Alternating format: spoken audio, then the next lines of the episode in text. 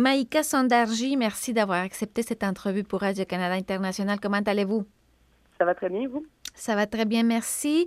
Maïka, vous êtes doctorante en sciences politiques à l'Université de Toronto, puis vous avez été la modératrice d'un panel de femmes qui ont discuté de la nouvelle politique d'aide internationale féministe du Canada. Donc, dites-moi, qu'est-ce qui, qu'est-ce qui en ressort de, ce, de, ce, de cette rencontre-là pour laquelle vous avez fait l'animation? Les grandes lignes. Oui, oui, oui.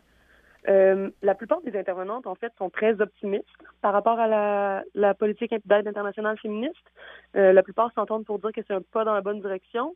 Après ça, il y a certains euh, doutes, je dirais pas des problèmes, mais des doutes quant à l'implantation de la politique et, bon, comment on va opérationnaliser les concepts sur le terrain. C'est quoi réduire la pauvreté pour les femmes? C'est quoi les droits des femmes? C'est quoi l'empowerment des femmes, par exemple? Et puis, euh, quand on parle de politique d'aide internationale, euh, en, quoi, en quoi consistent en fait les, les, doutes dont vous parlez que, que, ces femmes ou que ces expertes en la mm-hmm. matière ont?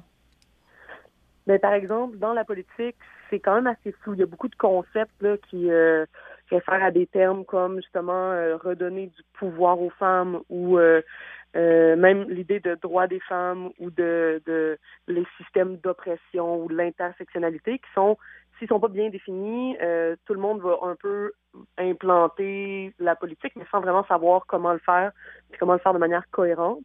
C'est par exemple l'empowerment le, ou l'autonomisation ou le, l'empouvoirment. Ça peut vouloir dire autant l'entrepreneuriat économique ou euh, vraiment challenger les systèmes d'oppression. Mais là, entre les deux, c'est pas très défini dans la politique euh, jusqu'où on va aller, à quel point ça va être émancipateur pour les femmes.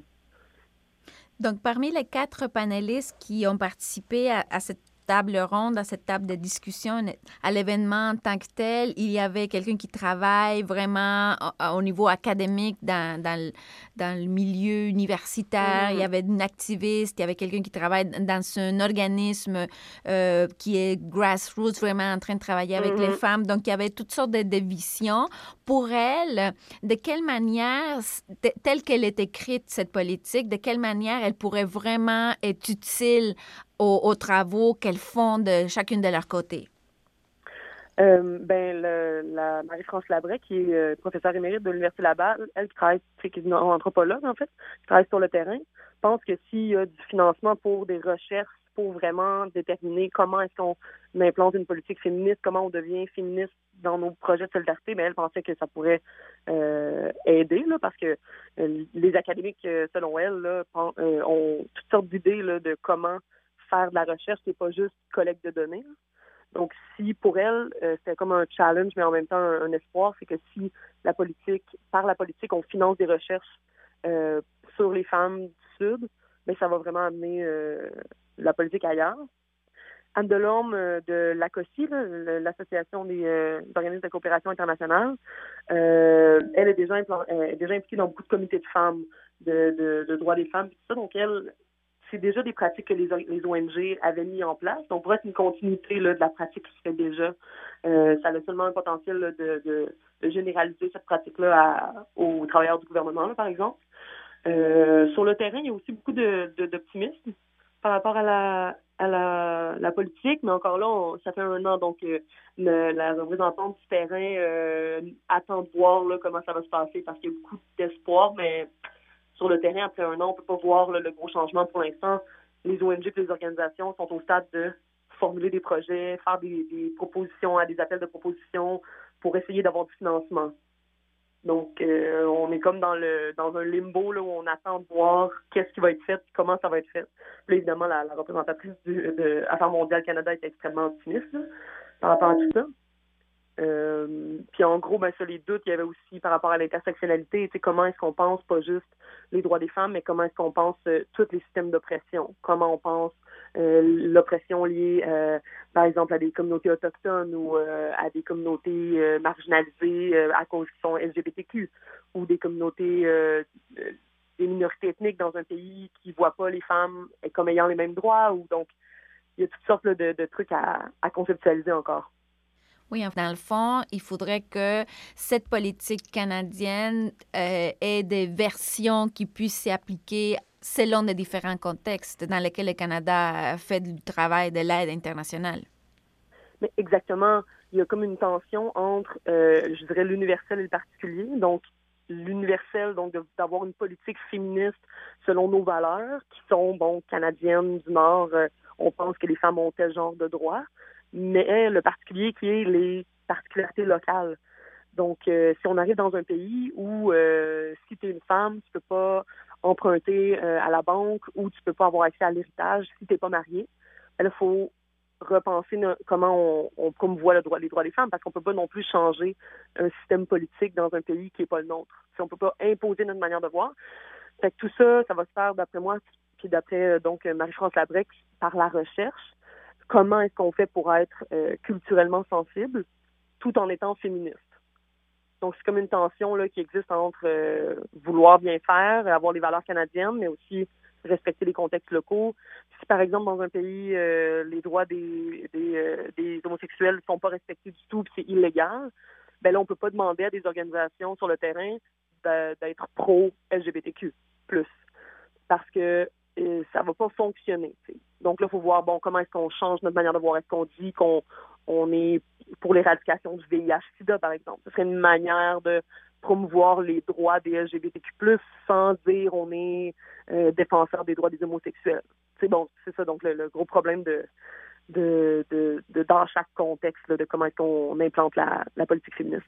Puis j'imagine que Marie-France Labrec est aussi sensible à cette notion d'étudier, de, de, de, l'étude des sociétés distinctes, des sociétés distinctes de celles des chercheurs, et puis le regard qui doit être plus euh, euh, au même niveau qu'un regard qui vient d'en haut, finalement. Mm-hmm. Mais en fait, Marie-France Labrec est probablement euh, au Québec une des femmes qui est le plus euh, euh, consciente des particularités parce qu'elle est une anthropologue. Donc, mhm. comparément même à d'autres disciplines, elle a fait de l'ethnographie sur le terrain, elle est allée au Mexique, au Mali, en Colombie. elle a des années des années d'expérience sur les dynamiques d'équité de genre dans différents pays. Puis elle, c'était ça son point aussi. Il y a eu des questions de la salle aussi à l'événement. Euh, un Béninois, entre autres, qui travaille pour une ONG au Bénin, qui disait comment est-ce que vous allez faire pour euh, prendre les considérations locales en, avoir les considérations locales en tête. Marie-France Labrec était tout à fait.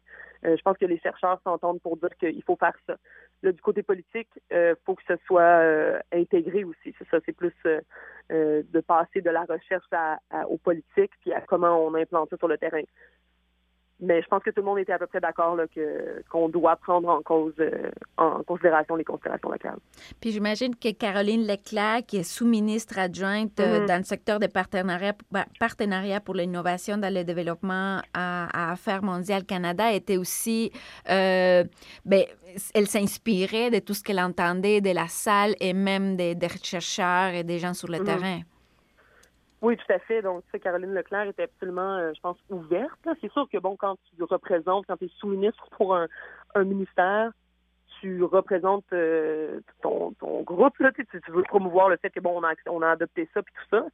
Euh, mais au-delà de l'optimisme de l'adoption de la politique, je pense que les gens au gouvernement sont ouverts au monde de la recherche puis au monde des ONG pour qu'on pense ensemble à comment on fait ça, là, parce que même à Affaires mondiales Canada, ils n'ont pas tous les spécialistes encore, donc ils vont devoir s'appuyer sur les chercheurs, euh, les gens sur le terrain pour voir comment on fait ça, parce que là, soudainement, ils doivent engager plein de spécialistes du genre, plein de gens qui ont de l'expérience terrain ou de l'expérience en recherche pour savoir comment on fait. Là. Donc, euh, Caroline était, je pense, euh, assez ouverte. Là. Je vous dirais que d'avoir vu souvent des représentants du gouvernement parler, là, je trouvais qu'elle était assez assez ouverte et aux questions de la salle et à, à ces co-panélistes.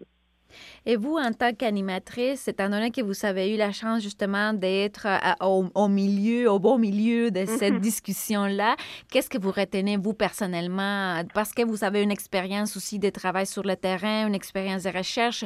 Donc, en tant qu'individu et au niveau professionnel, qu'est-ce que vous retenez de l'expérience?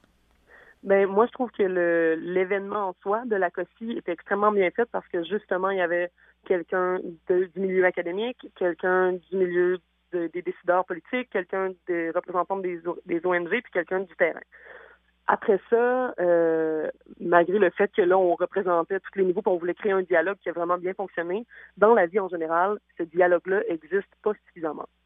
je pense que Marie-France Labrec, par exemple, en a parlé beaucoup, à savoir le, le les projets communs, le financement du gouvernement pour la recherche, c'est comment on utilise la recherche ou comment les expériences des ONG vont influencer euh, les expériences du gouvernement ou si les ONG vont juste écrire un projet pour être accepté au gouvernement, mais, mais sans penser à, à l'autre côté. Donc, dans la vie, les, les, ces, ces domaines-là fonctionnent beaucoup en silo. Là, il faut créer un dialogue, surtout quand on a une opportunité comme ça d'avoir une politique féministe, euh, d'aide internationale, c'est comment on brise un peu les silos pour essayer de penser ensemble comment faire de cette politique-là quelque chose qui va fonctionner, quelque chose qui va perdurer dans le temps aussi.